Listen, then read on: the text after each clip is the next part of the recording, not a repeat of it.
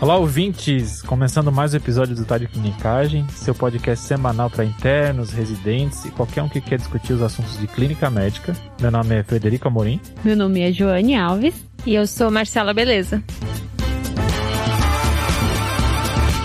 Primeiro podcast do ano, né, pessoal? Real oficial agora, hein, Fred? Começando realmente 2022 e aqui com a Marcela, nosso quadro de colaborador. Verdade. Pela primeira vez também gravando com vocês. E verdade. Nossa, é verdade. e maioria de mulheres. Exatamente. Pela segunda vez, talvez. De meningite também era, eu acho. Era, também era. Sabe que esse episódio, eu tô falando com o Pedro pra fazer há muito tempo ele não queria fazer. Ele falou assim: não, esteatose, não, esteatose, não, assunto chato. Cara, hoje a gente vai mostrar para ele que é importante esse episódio, né, Marcelo? É importante. E eu queria então que os nossos ouvintes fossem lá e reafirmassem a importância desse episódio pro Pedro ficar bem convencido de que é. E não voltar mais a discutir esse assunto. Próximo passo é convencer ele a fazer um de pré-diabetes. Bora. Bora.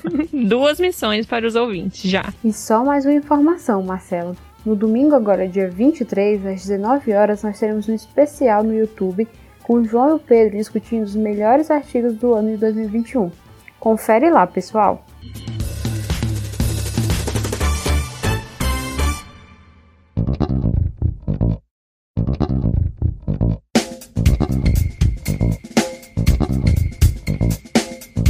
E aí, pessoal? É, os nossos ouvintes já estão vendo, né? Qual vai ser o, a, o, tema do episódio, que é a esteatose hepática. Boa. Mas o que, que, a gente vai falar hoje? Tá, eu acho que é bom a gente então tentar dividir aqui. É, a gente vai tentar primeiro definir, porque acho que tem muita sigla aí pra gente entender. NASH, esteatose hepática, esteatohepatite não alcoólica. Tentar entender toda essa sopa de letrinha.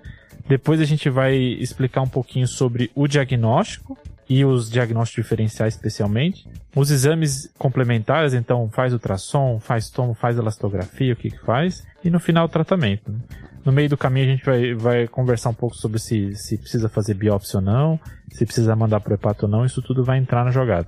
Porque o que acontece muito é assim, chega um paciente com uma, uma ultrassom, uma toma escrita esteatose hepática, ele vai no consultório, e chega com esse exame para você e fala: e aí, o que, que eu faço? Acho que se a gente conseguir responder isso, já tá bom desse episódio, né? Sim, claro. Exato. Então, vamos lá? Vamos começar a definir? Bora. Manda ver, Marcelo, vamos ver. Bora. Então, primeiro que a gente precisa definir é esse termo gigante que é a doença hepática gordurosa não alcoólica. É um termo que é um guarda-chuva para a presença de esteatose hepática ou que a gente vê muitos pacientes falando de gordura no fígado. Famosa. Todo mundo já viu. Só que quando a gente exclui causas secundárias dessa esteatose. E aqui vai entrar o próprio álcool, toxinas, desnutrição. Então você está me dizendo que, apesar de chamar doença hepática gordurosa não alcoólica, na verdade ela é doença hepática gordurosa não alcoólica e não outras doenças também. Exatamente. Acho que, que isso é uma coisa que diferencia, né? Então, não é álcool e não é todo o resto que pode também causar esteatose. Isso. Esse termo, quando a gente puxa lá do inglês, da, vai começar a primeira sopa de letrinhas agora, que é o NAFLD. Nossa. tá vendo? Você sentiu o sotaque, né? é a N-A-F-L-D certo? Só que tem até gente querendo mudar essa sigla para M de Maria, ALFD de metabólico, sabe? Uma doença hepática gordurosa não, não alcoólica, não metabólica, na verdade. Ah, entendi. Entendeu? É, e, como eu falei, é um termo guarda-chuva. Ele vai englobar principalmente duas situações. A esteatose hepática não alcoólica, que é só gordura no fígado. Tá. E a esteatohepatite não alcoólica que é quando a gente tem, além da gordura hepática, da esteatose hepática, a lesão hepatocelular. Então, Marcelo, tá me dizendo que tem, de um lado, o pessoal que tem esteatose hepática não alcoólica, e de outro lado, alguém que tem esteatohepatite não alcoólica. Exato. Beleza. Essas duas situações, como eu falei, são um grande espectro da doença. E elas podem mudar com o tempo, com o tratamento. É uma condição dinâmica. Pode regredir ou progredir certo? E o único jeito definitivo da gente ter essa diferenciação é por biópsia hepática. Tá. Então, muitas vezes a gente fica na dúvida do diagnóstico exato do nosso paciente. Tá. Que o Fred vai abordar mais pra frente, né? Isso, exatamente. Vai ter biópsia aí, né? vai ter. Ou não. Ou não, ou, não é. ou talvez não precise, né? Exato. E, e o, nessa, nessa divisão, onde é que entra o nome NASH? que a gente conhece tanto. Boa. NASH é a esteatohepatite não alcoólica, certo? É a sigla em inglês. Tá. Pra essa condição. A gastra é conhecida por ter siglas ruins, né? Exato. DRGE. Sim, precisava ter aquele pessoal que faz aqueles trials com nomes bons, assim. Tipo precisava... da cardio, né? Aqueles nomes.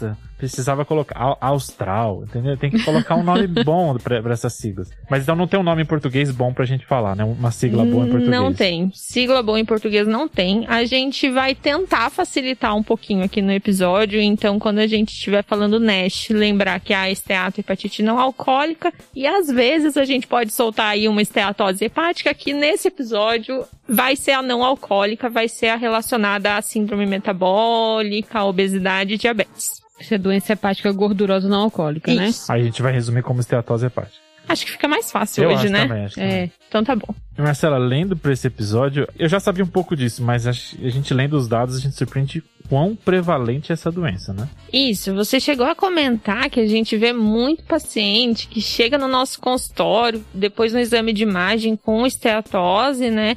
E isso acontece mesmo. A gente tem dados de que a doença hepática gordurosa não alcoólica acomete quase um quarto dos adultos nos Estados Unidos. É a principal causa de hepatopatia crônica no mundo e existe progressão para cirrose hepática, para carcinoma hepatocelular em grande parte dos pacientes, ao ponto de NASH, a esteatohepatite, ser a principal causa hoje de transplante hepático entre as mulheres. Então, acho que isso dimensiona para a gente a importância da gente falar é, sobre essa, esse espectro de doenças. Além do que, como a gente já comentou, por ser uma doença de origem metabólica, também está associada ao aumento do risco cardiovascular e as complicações. Então, mortalidade cardiovascular no paciente com doença hepática gordurosa não alcoólica é bem importante.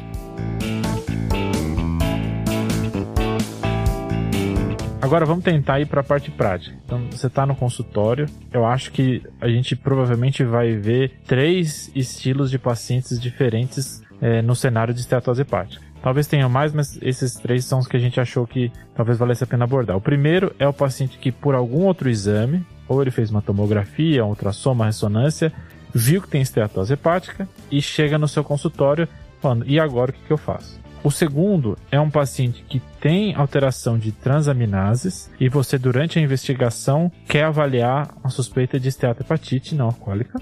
E por último, um paciente que tem cirrose, ainda sem, sem esclarecimento, e você quer avaliar se pode uma das causas ser esteatose hepática não alcoólica.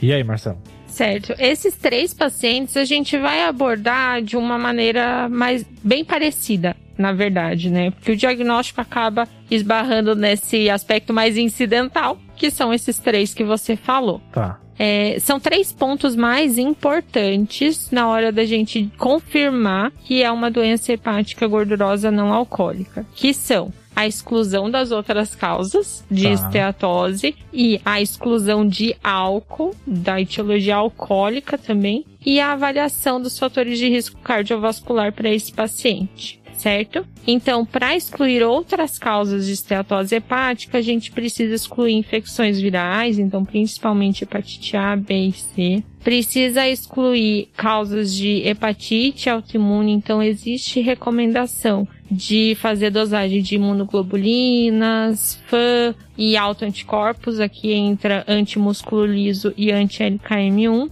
E também a avaliação do perfil de ferro, pensando em hemocromatose como causa da hepatopatia, certo? Então essa é a avaliação laboratorial para a etiologia da esteatose hepática. Além disso, Marcela, só lembrar das drogas que podem causar esteatose, né? Então, principalmente amiodarona, metotrexate, tamoxifeno, os corticoides, óbvio, ácido valproico e até algumas alguns tratamentos antirretrovirais também podem causar. Então, assim, tanto essa investigação que você comentou, quanto a avaliação das possíveis medicações, valem para os três casos que a gente falou, tanto para o paciente que aparece só com esteatose sem outros sintomas, para aquele paciente que parece com hepatite esclarecer e aquele paciente que está com cirrose que a gente ainda não sabe a etiologia. Uma coisa que eu queria ressaltar é que na doença hepática gordurosa não alcoólica, a gente espera que essa avaliação laboratorial e etiológica venha toda negativa. Tá. Mas o que a gente vê na, na literatura é que talvez isso não aconteça. Ah, tem um, um, uns confundidores nesses exames. Né? Exatamente. O paciente com NASH, principalmente, ele pode ter alteração de autoanticorpos, ou seja, vem com autoanticorpos positivos, especialmente FAM e antimusculurismo. Aí bagunçou tudo já, Aí né? bagunça o nosso diagnóstico. Mas normalmente quando isso acontece vem em baixos títulos Tá. e o restante da investigação para autoimunidade é negativa. E talvez também não tenha uma clínica compatível, né, Marcela? Porque é um falso, falso positivo, né? Exatamente, um falso positivo. E na parte clínica e também investigação laboratorial, a gente não vê aquelas transaminases tão aumentadas como acontece na hepatite autoimune. E, e o perfil do paciente também é diferente, né? O paciente com síndrome metabólica, mais idoso às vezes, né? Não a hepatite autoimune que a gente vê em pacientes mais jovens. Então, só, só para fazer o perfil desse paciente, a gente geralmente espera essa doença num paciente com síndrome metabólica, então obesidade, resistência insulínica, outros fatores para doenças cardiovasculares. Aí esse paciente ele pode ter só acúmulo de gordura no fígado, que a gente comentou no, no começo, Isso. ou ele pode ter inflamação, e se ele tivesse inflamação no fígado, não vai ser um aumento de transaminases muito alto. Ele vai ter transaminases um pouco elevadas, mas mesmo assim ele pode evoluir para fibrose. Né? Isso, exatamente. Só para vocês terem noção, o que a literatura mostra é que na NASH ou às vezes só pela esteatose em si, a transaminase aumenta 1.5 vezes o limite superior Bem da normalidade. né? É muito pouquinho mesmo. Tá? E outra coisa que também pode estar aumentada no paciente com doença hepática gordurosa não alcoólica é a ferritina. Tá. Isso também aumenta no paciente, às vezes só com síndrome metabólica, quando não tem acometimento hepático, mas no paciente que tem acometimento hepático também pode ter um aumento de ferritina. E daí a gente precisa ficar preocupado com hemocromatose. Na hemocromatose a gente vai ter aumento de ferritina, aumento do índice de saturação de transferrina e se esses dois estiverem concomitantemente aumentados, aí você prossegue na investigação para hemocromatose com pesquisa de mutação do gene HFE e considerar a biópsia que a gente também vai falar um pouco mais para frente. Beleza. Então, resumindo, nos três casos, descartar causas comuns, né, da nossa investigação, que podem levar tanto a alteração de exame de imagem, alteração laboratorial ou cirrose propriamente dita. Isso. Beleza. E a, princi- a outra principal causa de cirrose, que é o álcool. E esse é difícil de, Uhum. de afastar. Não, e até tá na definição, né? Não alcoólico. O que, que é esse não alcoólico? Exato. A gente tem que saber o que, que é o considerado o consumo significativo de álcool. E aqui vai ser separado entre homens e mulheres, tá? O consumo significativo de álcool para homens é uma dose acima de 21 doses por semana por dois anos. Então é muita conta para chegar nesse número mágico aí de 21 doses por semana. Trouxe em termos práticos. Tá. Quantas beleza. latinhas, quantas doses, é isso, né? Isso, é gente exatamente. Então, para homens, um consumo de três latas de cerveja por dia por dois anos é considerado um consumo significativo de álcool. Tá. Ou 600 ml de destilado por semana também por dois anos. 600 ml de destilado. É, Por semana. por semana, tá? Não, beleza. Mas assim, se você for pensar em dividir, óbvio, é um consumo, né? É um consumo, é um consumo. É. Mas em uma semana, tá tipo 100, menos de 100 ml por dia. Exatamente. Uma dosinha por É, dia, uma um pouquinho dose, mais. Exato. Você não esperava doses até eu mais esperava altas? mais, eu Fred? esperava mais. Mas acho que essa é a ideia de- de- desses, dessas contas é pra falar assim, ó, com certeza não é do álcool. Exatamente. Acho que a ideia é jogar lá pra baixo. E pra mulher, joga mais pra baixo ainda. Ô, mulher. Para a mulher é- é um- uma conta de 14 doses por semana pelo mesmo período, de dois anos. Então dá mais ou menos duas latas de cerveja por dia, por dois anos. tá. Tá? É um pouquinho menos.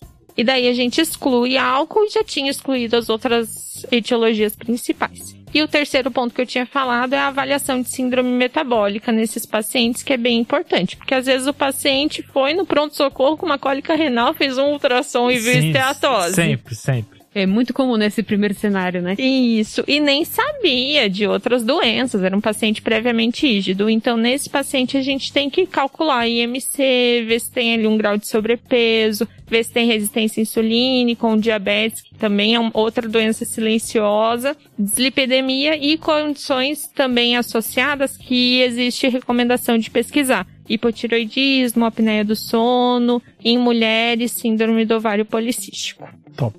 Você comentou, Marcela, dos exames para esses três cenários, mas no primeiro cenário que a gente comentou, o paciente que já tem uma imagem dentro do PS, ele já tem uma, alguma avaliação de que tem esteatose.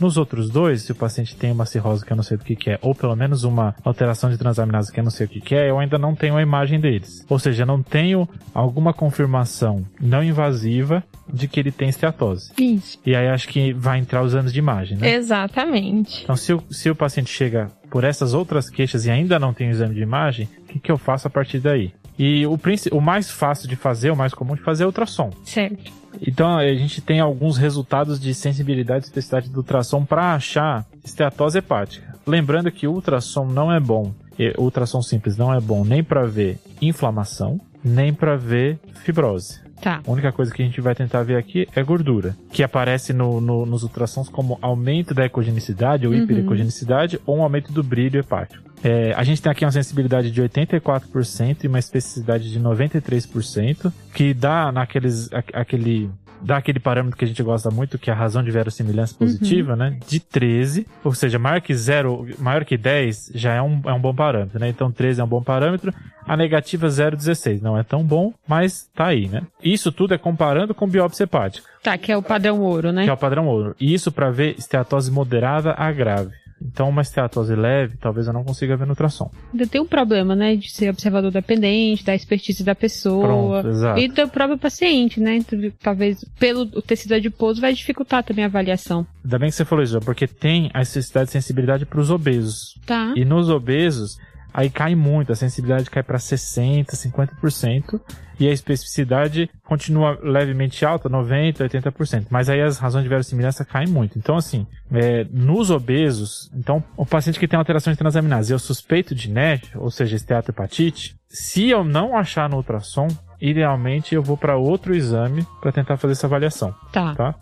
E só um, e só um a mais, quando eu estava lendo sobre o ultrassom nesses pacientes, como é que, como é que foi visto esse, esse, como é que foi feito esse estudo? Eles pegaram os pacientes obesos que iam para bariátrica. Tá. Antes da bariátrica eles faziam ultrassom, aí na bariátrica eles biopsiavam e viam a relação dos dois. Então a sensibilidade mais baixa foi nessa população mas a prevalência de esteatose hepática nessa população foi de 90 a 95%.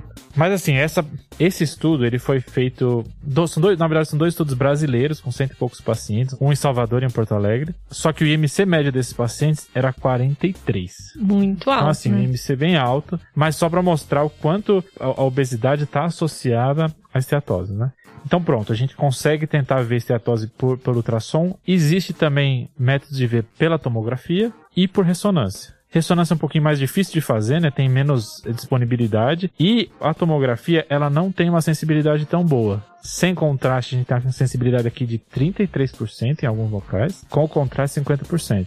A especificidade é relativamente alta, 80% a 100%, mas sensibilidades relativamente baixas. Então talvez tomografia não seja a mais legal. E ressonância, a sensibilidade um pouco maior de 88%. Tá. Então, da, da, de tomografia e ressonância, talvez ressonância seja um pouquinho melhor, mas mais difícil de avaliar. Então, assim, posso tentar começar com ultrassom. Se não resolver com ultrassom, talvez eu possa pular para ressonância. A tomografia, a princípio, não vai ser o meu método de escolha, mas pode ser que ela seja feita por outra coisa e eu ache. Tá. Aí sim eu vou levar em consideração. Mas para um paciente onde eu vou investigar, então, um paciente que já tem uma, uma hepatite, eu vou investigar se é uma esteatohepatite não alcoólica, talvez a tomografia não seja o melhor. Mas vamos dizer que eu tenho um paciente obeso, em que eu não consegui achar pelo ultrassom, não consegui achar pela ressonância. Talvez esse paciente precise para biópsia. Aí a ideia é de se eu não consigo documentar que ele tem esteatose, mas ele ainda tem uma chance alta de ter, aí o caminho próximo talvez seja biópsia. Essas estratégias de imagem, elas são feitas para a gente tentar avaliar a presença de esteatose nesses pacientes. Então, se esse paciente tem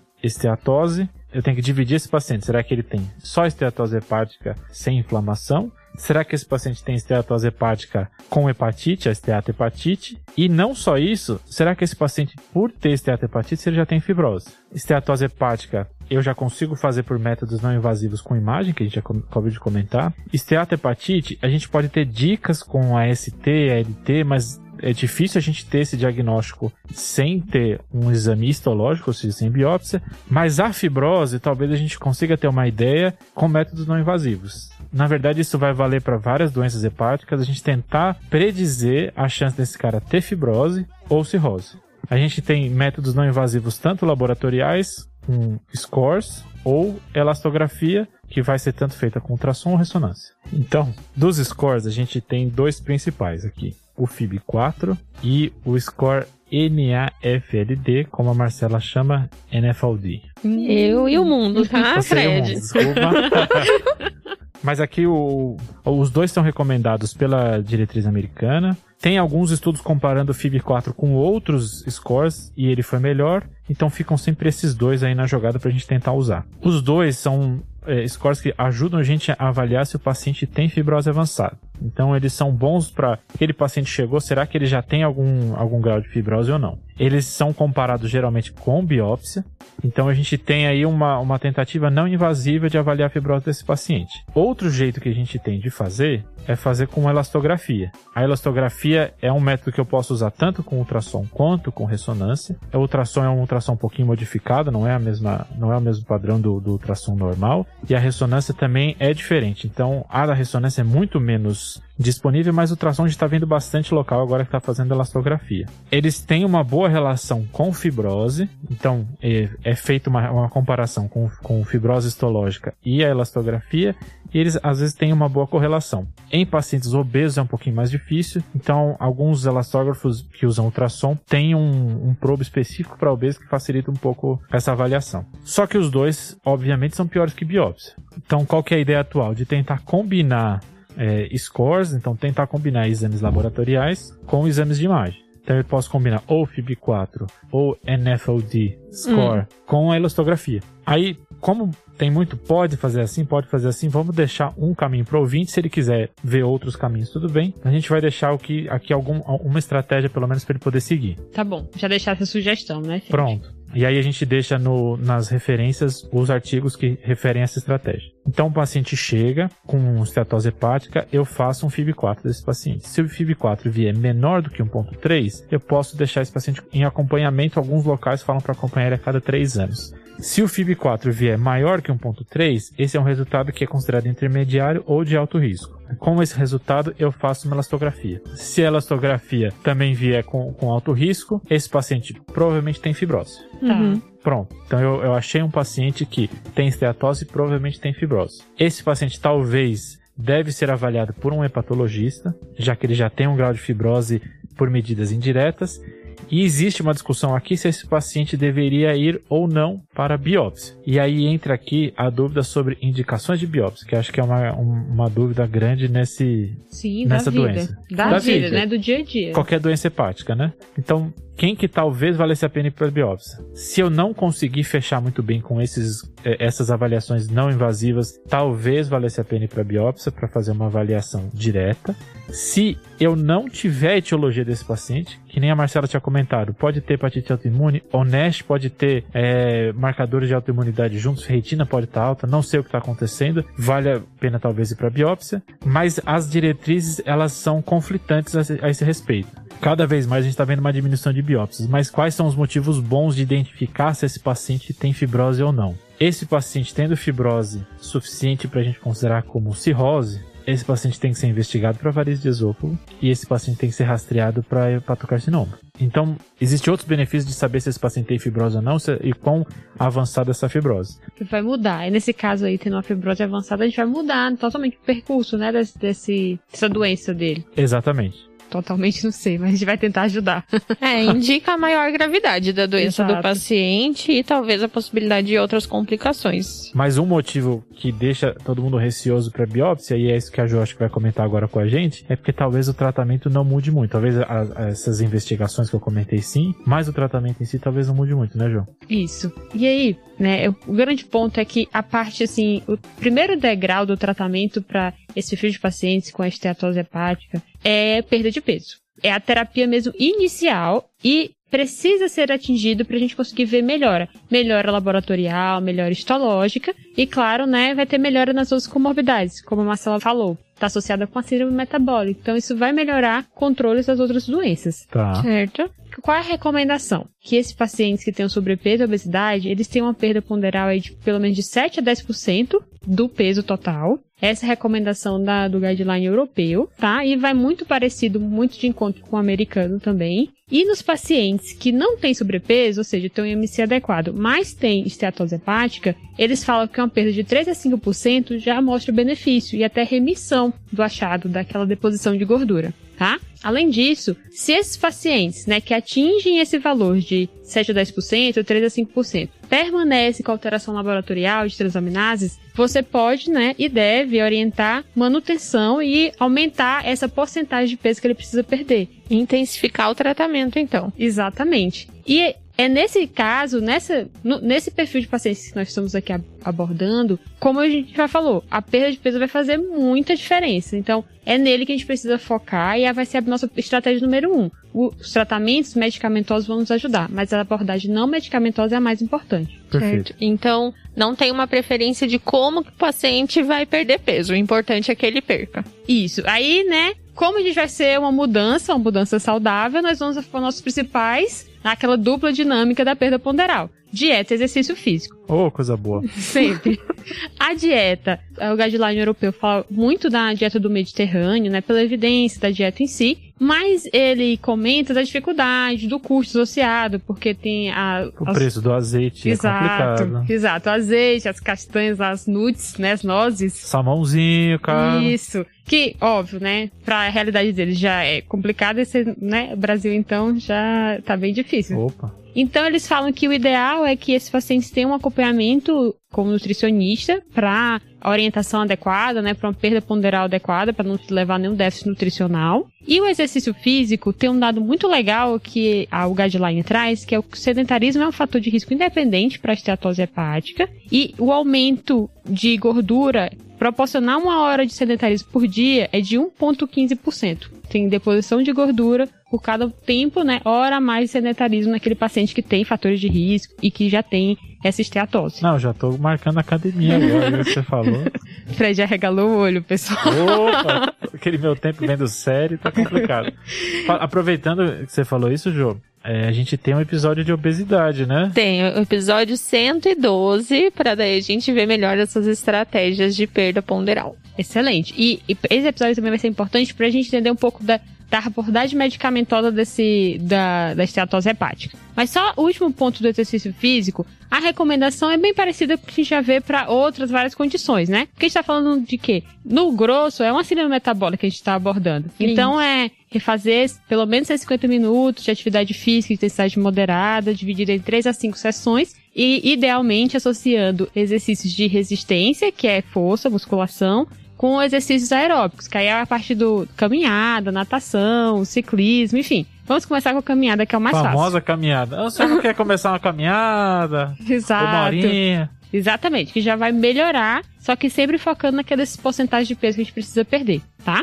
Além disso, cessação de álcool, porque apesar de não ser a causa da doença, mas ela pode é, ser, ter um efeito cinético e piorar, né, e ajudar na progressão óbvio, né? Como a Marcela falou, não nos níveis que a gente não conseguiria descartar que não poderia ser a, a causa principal da esteatose. E tabagismo também. Só que tabagismo é muito mais pelas outras comorbidades associadas à, àquela síndrome metabólica, né? Até a que a Marcela tinha comentado que o, o risco cardiovascular desse paciente geralmente é bem alto, né? Isso, exatamente. Então você vai abordar como um todo. Certo. Tudo bem. Meu paciente volta e ele não conseguiu atingir esse, essa perda ponderal, apesar de ele estar tá fazendo um acompanhamento adequado, modificando a dieta, tendo, fazendo atividade física, mas assim ele tem dificuldade. Esse paciente talvez é aquele que se beneficiaria da cirurgia bariátrica, tá? E por que, que eu coloco talvez? Essa evidência da cirurgia bariátrica para tratamento da esteatose não é uma ligação direta, né? A gente sabe das evidências que tem do, da, da obesidade, sobrepeso com as suas complicações, e é a,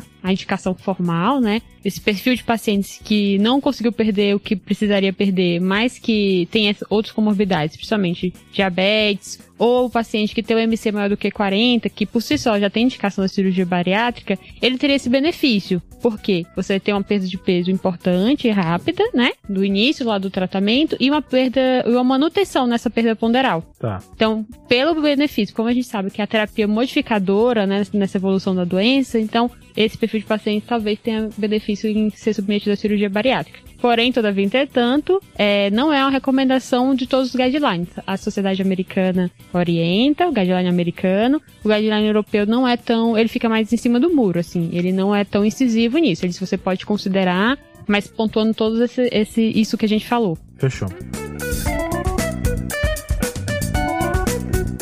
Aí vamos agora dividir nosso paciente em dois perfis, que é o paciente que tem esteatose hepática, mas não tem diabetes, Tá. e o paciente que tem esteatose hepática e diabetes, tá? Isso você vai me falar para as medidas farmacológicas, é isso? Exato. Beleza. Então, vamos lá. A terapia farmacológica, ela vai ser voltada para pacientes que não atingiram as suas metas de perda ponderal, aquelas que eu já comentei, e tem esse uma fibrose estágio 2 para cima, tá? Então tem que ter fibrose já, para você começar a indicar a terapêutica farmacológica. Só lembrando, Jô, que esses estudos são feitos com biópsia, né? Você estava Exato. comentando outra hora. Então, aqui, esses pacientes, no, no- na nossa avaliação, seriam aqueles que teriam um FIB4 aumentado e uma elastografia mostrando essa alteração. Exato, excelente, Fred, porque é isso. Como eles tentam usar o padrão ouro, então o padrão do ouro é a, a biópsia. Então vamos lá. O paciente que tem esteatose hepática, mas não tem diabetes, o tratamento de escolha aqui é vitamina E.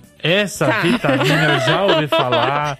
Quando começa a ter vitamina no meio, já, já dá um. Não dá um ruim? Dá. Você sempre um pé atrás, né? Claro, Vitamina. Sim. Com certeza. Então. Evidências, quero evidências. Então vamos lá. Já tem alguns estudos abordando nessa, a- comparando a vitamina E com os outros, com outras classes de medicamentos que a gente vai, que vou comentar mais pra frente, mas principalmente a pioglutazona, vitamina E sozinha.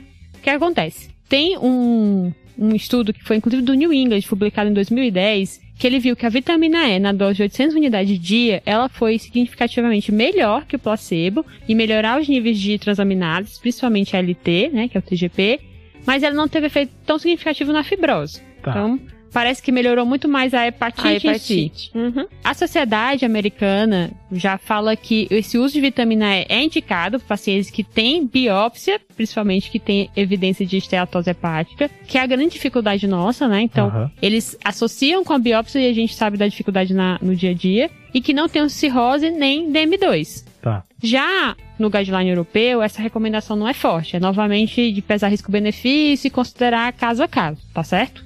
Por que que isso é, é divergente? Em 2005 saiu uma meta-análise que mostrava que a vitamina E com mais de 400 unidades por dia estava associado com aumento de mortalidade por todas as causas. Putz. Exato. Só que o que acontece? Foi uma meta-análise muito criticada pela própria metodologia do estudo. Ele não foi adequadamente feita. Vá, a sociedade científica toda criticou. E atualmente a gente já sabe que essa associação entre vitamina E e mortalidade não é verdadeira. Tá, O- A guideline americana fala isso, o europeu também. tá. O ponto é que tem um outro trabalho, que é o SELECT, que foi publicado no JAMA em 2011, que nos pacientes que têm história familiar ou história pessoal para câncer de próstata, as pessoas que estavam tomando vitamina E tiveram incidência maior dessa neoplasia. Hum, tá. Por quê? Não se sabe. Será que tem associação com a vitamina E ou não? Não sabemos. Exato, porque isso acontece. Era um trabalho que comparava vitamina E, selênio, os placebos Selênio, mulher.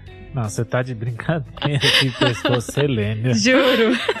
Era vitamina E, selênio, os placebos e uma combinação de, de selênio e vitamina E. Isso lembra aquelas coisas da sepsis lá de Não é de vitamina C. com tiamina. Então, eles acharam que era realmente uma associação espúria. metabólica. Só que eles viram que quando refizeram a análise de dados, esse risco só foi associado mesmo com o grupo vitamina E. Tá. No grupo associação foi inclusive foi menor do que a incidência do grupo vitamina E sozinho. Tá. Então, por isso, tem essa recomendação de evitar nesse perfil de pacientes, que tem risco pessoal ou familiar de câncer de próstata. Tá bom. Beleza. Isso é que a gente tem de estratégia farmacológica para o paciente que tem esteatose hepática sem diabetes. O outro grupo, que é esteatose hepática com diabetes, o que tem de melhor evidência são a pioglitazona.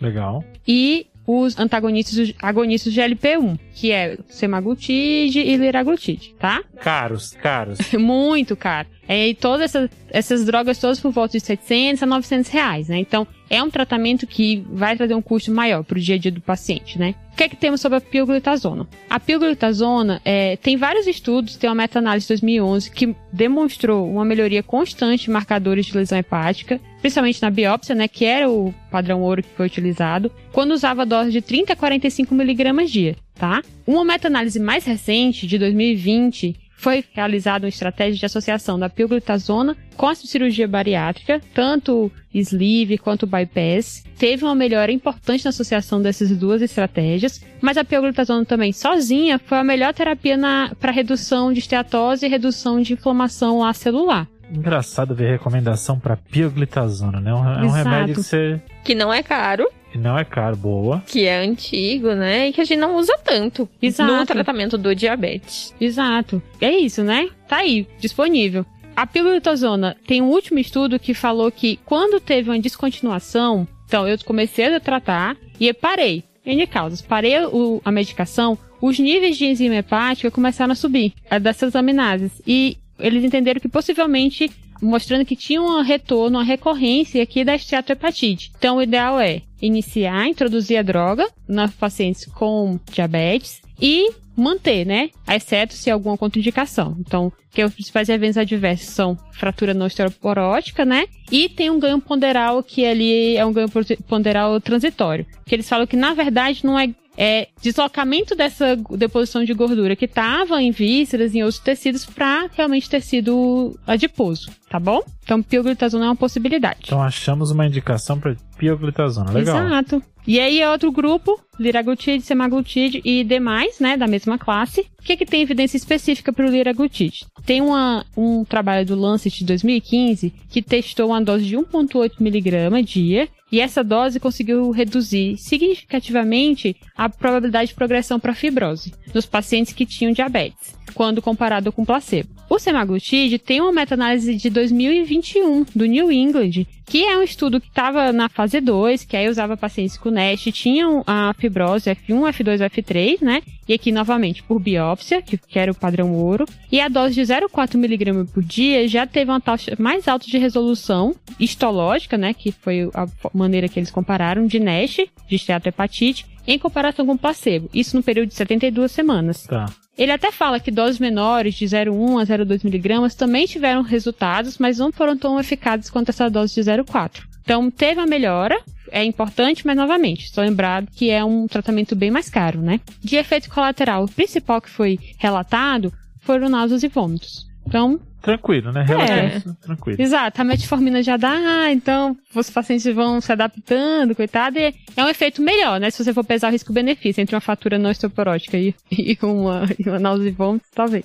Por fim, tem algumas outras drogas, que aí foi uma coisa que o Fred me perguntou já desde o começo. Claro. Que são eficazes ou não no tratamento da, da esteatohepatite, né? Da doença hepática alcoólica não gordurosa. Então, as mais famosas, que talvez você já tenha ouvido falar, são a torvastatina, ômega 3 AS. Certo. Você já me falou de vitamina E, você vai falar de ômega 3. Uhum. Não, só pra saber. Ah, ah mas a torvastatina, vamos combinar que dá até vontade. Dá vontade, dá? é verdade, dá. é verdade, dá vontade. Mas aí esse é o ponto. A torvastatina tem alguns estudos pilotos que encontraram benefício, né, inicial, nessas reduções, principalmente de transaminases, mas essas conclusões são de estudos muito limitados, são estudos pequenos, que os pacientes não receberam só a torvastatina. Foi a torvastatina e mais alguma coisa. Então não dá para atribuir esse resultado de benefício somente à torvastatina. Então, por isso, não tem dados ainda suficientes para você realmente considerar esse como uma estratégia terapêutica, Legal. pensando em melhora. Uhum. Já o ômega 3 OAS tem estudos, estudos assim pequenos, né, iniciais, que mostram o benefício, mas todas as referências vão falar que precisam de, de dados adicionais. E em relação aos dois, o AS parece que ainda tem um, um benefício aí maior, mas eles querem entender onde que vem esse possível efeito hepatoprotetor do AS, tá? Então, por enquanto, Por enquanto, sem recomendação de usar. exato. E aí vamos para outras curiosidades. Oba. O plus a mais. Agora sim. Lá vem. Estão estudando, obviamente, empaglifosina, né? pra- Claro. Como todas as doenças. Exato. Vai ser usado como antibiótico daqui a pouco. Não duvido nada, Fred. É. E assim, tem um trial de 2018 que avaliou, teve realmente uma melhora nos níveis de deposição de, de gordura hepática, só que a crítica maior é que essa avaliação é de imagem. E como os outros todos os estudos utilizam biópsia, é, fica nesse, nesse entrave aí. Se realmente reduz na prática, se é só impressão, porque é o que você falou, o risco é muito alto, né? A gente vê realmente a fibrose, mas aqui a gente quer ter certeza que tem redução e melhora histológica, né? E o mesmo vale para sitagliptina, tá? Tem um trabalho que Nossa. de 2017, Tina, hein? Tá vendo? Fazia Trazendo tempo também. aí. É, tô, fui uma pesquisa a fundo. e aí a sitagliptina também ficou no, na, assim, até em relação à empaglifosina, o resultado foi melhor, porque pela alteração de, de imagem, né, a imagem melhorou. A sitagliptina nem isso a gente conseguiu, não teve esse benefício todo, essa resposta. Mas assim, é mais a cargo de curiosidade, tá, pessoal? Acho que isso ainda vai progredir, mas, como o Fred falou, aí daqui a pouco vai ter empaglifosina na água. Com certeza. E o último ponto é uma droga nova que está sendo pesquisada. Eles estão dizendo que é a droga promissora no tratamento do, da esteatohepatite não alcoólica, Legal. que é o ácido obeticólico. Muito diferente, né? Tá. Obeticólico. Ele, ainda o estudo que foi publicado é um estudo de fase 3, ou seja, né, não está disponível ainda, muito menos aqui no, no Brasil. Mas qual era a ideia? Ele já é utilizado para colangite biliar primária nos Estados Unidos, quando o paciente ainda tem sintomas, apesar do uso do ácido ursodesoxicólico, o famoso Sarcol. E eles viram que ele tem uma certa atividade antifibrosante. Eles começaram a utilizar nos pacientes com fibrose, né, confirmada por biópsia. E eles viram que as doses entre 10 e 25 miligramas conseguiram ter redução nessa reduzir a progressão da fibrose, principalmente na dose maior de 25. Então é promissor porque é uma medicação que, né, vai melhorar e vai evitar piora da doença. Só que, como a gente já falou, fase 3, ainda não sabe como vai ser realmente na, na vida real. Certo, esse a gente vai aguardar ainda, então. Exato, mas fiquem atentos que talvez vai ser uma novidade aqui. Fechou, Jô. Então, você trouxe algumas drogas diferentes aí. Vitamina Uhum. E, né? Selêniozinho comentado. Fred adora. Adoro. E, e ainda trouxe uns antidiabéticos diferentes. A gente tinha até comentado aqui a dúvida se, se não é só o tratamento de diabetes que está ajudando isso, mas a evidência que a gente tem é essa que você comentou, né? Exato. Vamos tentar passar a régua no paciente, então? Vamos. Então, chega um, vamos primeiro aquele paciente que chega com esteatose pra gente. Então, ele foi fazer algum exame, apareceu esteatose na jogada. O que, que a gente faz com ele? Tem um podcast que a gente às vezes comenta aqui que é o Curbsides, né? Sim. Tem um curbside específico sobre essa doença e o, o- é, é feito com um, um gastro. E ele comenta assim: quando chega o paciente pra mim, eu falo pra ele assim: você tem gordura no fígado. Eu tenho que tentar ver agora, conversando com você e com exames, se você tem só gordura no fígado ou se você tem, que é a maioria das pessoas, ou você tem gordura no fígado que está inflamando seu fígado. Então acho que essa é a diferenciação que a gente tem que fazer para esse paciente. Exato. Isso. Então vem o paciente com esteatose. Um, eu vou avaliar se ele tem outras causas para esteatose, que você Exato. tinha comentado, né, Marcelo? Vou pedir então investigação para hepatites virais. Posso considerar a avaliação de, de hepatite autoimune, hemocromatose ou alguma outra causa que eu suspeite desse paciente. Isso. Beleza, esse paciente não tem essas outras causas? E álcool. Pronto. A principal, A álcool. Exato. principal. Será que ele bebe mais de três latinhas de cerveja por dia? No homem e duas na mulher. Beleza, esse paciente então não tem o- nem a, a parte do álcool, nem a parte da- das outras doenças, eu suspeito que ele tem uma doença hepática gordurosa não alcoólica. Isso. Quando eu cheguei nesse momento, e esse paciente provavelmente vai ter síndrome metabólica junto, né? Só Exato. deixando desse a mais, eu vou tentar diferenciar se ele tem só gordura, ou se ele tem inflamação junto, ou se ele já tem fibrose. Certo. Vou solicitar transaminases para ver se estão alteradas. Se tiver alteradas, pode ser um indício de esteatohepatite Pode. mas eu não consigo fazer uma boa avaliação de esteatopatite não invasiva e faço uma avaliação de fibrose desse paciente. Faço FIB4, uma avaliação de fibrose laboratorial e posso fazer elastografia junto. A que eu tiver mais disponível eu faço. Se eu conseguir fazer as duas melhor, a gente já falou o esquema para fazer. Esse paciente não tendo fibrose, eu vou acompanhar ele pelos próximos anos e reavaliar isso periodicamente. Esse paciente tendo fibrose, a indicação dos tratamentos que a Jo falou. Vou dividir entre diabético e não diabético. No não diabético, Vitamina E. menos para quem tem câncer de próstata, Exato. ou risco para câncer de próstata. Se for diabético, lembrar dos antidiabéticos diferentes, pioglitazona, Liraglutida, semaglutida. se tiver o dinheiro. Exato. E aí, talvez no futuro próximo tenha aí mais algumas outras opções. E para todos esses pacientes, tanto os que têm fibrose, não fibrose, etc., MEV, né? Exato. Então, modificação de estilo de vida vale para todos esses pacientes. Focando na perda ponderal aí, entrando naqueles valores que eu já falei. Perfeito. Esses pacientes que têm fibrose avançada, então tem o FIB4 aumentado e elastografia alterada, que nem a gente comentou antes, talvez valha a pena biópsia ou não. E se você está na atenção primária, talvez encaminhar para um hepatologista para ele continuar essa avaliação por você, já que ele tem mais, mais mão do que você. Perfeito. Boa. Por último, Marcelo, para fechar aqui, a gente comentou, a gente até viu alguns tratamentos, viu é, risco de fibrose, etc. Vale a pena rastrear? Certo. A resposta simples é ninguém sabe. Mano, a gente adora falar isso aqui, né? É, Não sabemos. Porque o que acontece? A gente já falou lá no começo que realmente é uma, uma doença, um espectro de doença muito prevalente, então poderia fazer sentido rastrear. Então, para vocês terem uma ideia, a nossa principal referência, que é o Task Force americano, né, o USPSTF, nem cita rastreio de esteatose hepática não alcoólica, nem falando que o rastreio não vale a pena e nem endossando que o rastreio seja feito. Mas existem algumas associações, e daí principalmente a Associação Europeia para Estudo de Doenças Hepáticas, que falam que dá sim para fazer o rastreio com ultrassom, que é o método mais disponível, mais barato, e a dosagem de enzimas hepáticas, as transaminases, em pacientes específicos, que são acima de 50 anos, com síndrome metabólica ou obesidade. É, então você faria esses dois exames, se tivesse alteração, você prosseguiria na investigação. Tá. Agora, as outras associações que não recomendam rastreio, e daí entra a Associação Americana para o Estudo de Doenças Hepáticas e o NICE, que é a, a organização britânica, essas duas se posicionam contra o rastreio. E qual que é a justificativa? Primeiro, que a gente não tem um perfil de diagnóstico, de exames diagnósticos tão bons, né? A gente falou que o ultrassom às vezes não exclui fibrose, por exemplo, que é sinal de gravidade. As transaminases podem não estar alteradas no paciente com esteatose, nem esteatohepatite. E também a gente tem muita dúvida se o tratamento vai mudar, se a gente fizer esse diagnóstico ou não. Então, na vida, realmente a gente vai acabar diagnosticando o paciente de forma incidental mesmo. É isso. Fred ficou triste, Eu né? fiquei, mas é isso, né? Então, terminando o episódio tristes todos. Justo. Acho que é isso, né? Da, da, da de esteatose, acho que deu pra fechar bem. Deu pra mudar um pouco a nossa noção desses pacientes. Vamos pro desafio? Vamos. Vamos.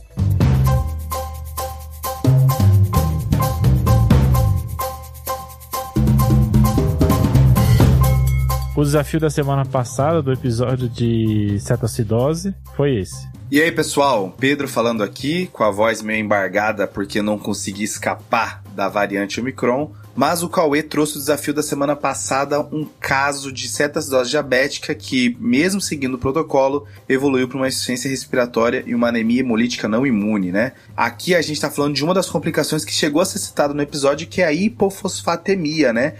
Assim como o potássio, o fósforo pode reduzir durante a cetoacidose diabética. Existem alguns locais que recomendam a dosagem desse eletrólito também e tem que desconfiar principalmente quando o paciente começa a piorar. Hipofosfatemia pode fazer insuficiência respiratória, rabdomiólise e anemia hemolítica, como mencionado pelo Cauê. E quem acertou foi o Lucas Amaral, preceptor da residência de clínica médica do Hospital Chama e coordenador do internato de clínica médica da UFAL de Arapiraca. Um abraço, Lucas. Valeu! E agora pro desafio dessa semana. O desafio dessa semana, então, é um homem de 17 anos de idade que procura o pronto-socorro por fadiga e dispneia. Durante a avaliação, foi descartada causas pulmonares para essa dispneia, foi evidenciado um HB de 7, com um VCM levemente aumentado, 103, um DHL aumentado, bilirrubinas também aumentadas nas custas de indireta e um cumbis direto negativo. De antecedentes, ele fala que há um tempo atrás ele procurou pronto-socorro por dor abdominal e nessa ocasião ele fez um ultrassom que evidenciou esteatose hepática. É importante ressaltar que ele não tem diabetes, resistência insulínica e também não tem obesidade, tá? E também conta de diagnósticos prévios de um tremor essencial. Qual é a hipótese diagnóstica para esse caso? Top, hein, Jô? Esse é top.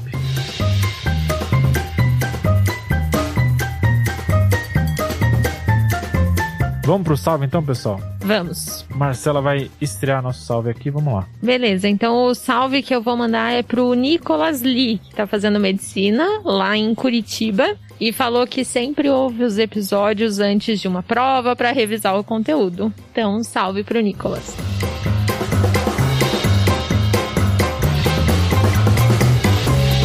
Então, meu salve hoje vai pro Pedro Girão. Ele é R2 de clínica médica lá em Fortaleza. Top. Ele faz residência no mesmo, mesmo hospital que eu fiz residência lá.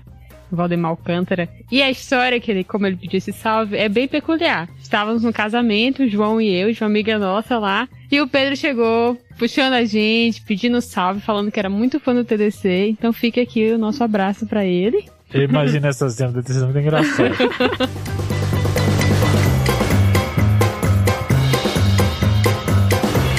O último salve de hoje é pro Rafael Sexto. Ele é um médico de Andradina, Rio Preto. E eu tô mandando um salve para ele porque num daqueles desafios da semana do Pedro, ele mexe ele põe aquelas figuras estranhas, né? Alguém Sim. acerta não sei como. Eu também não entendo, mas parabéns para as pessoas. Nunca acerta. Aí o Pedro colocou um, um- tipo uma figura de um cara romano assim com fogo caindo embaixo, em cima. Eu nem lembro de que episódio é, tá? Porque eu também nunca acerto isso. Só que aí, como era um cara romano e tinha caindo fogo, o cara falou assim: "Bom, romano, fogo deve ser Nero". Então, o assunto deve ser uso indiscriminado de antibióticos por causa do Nero Penem. Meu Deus. Foi Olha, muito parabéns. Então, Jesus. um salve, Rafael, foi muito boa essa. Salve, Rafael.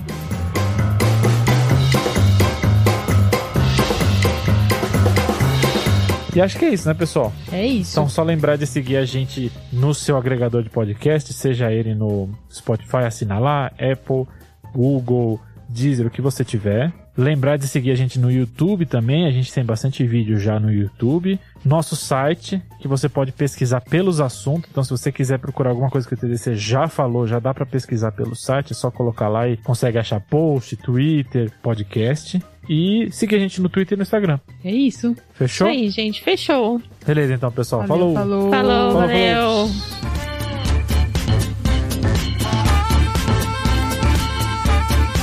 Esse podcast tem como objetivo educação médica. Não utilize como recomendação. Para isso, procure o seu médico.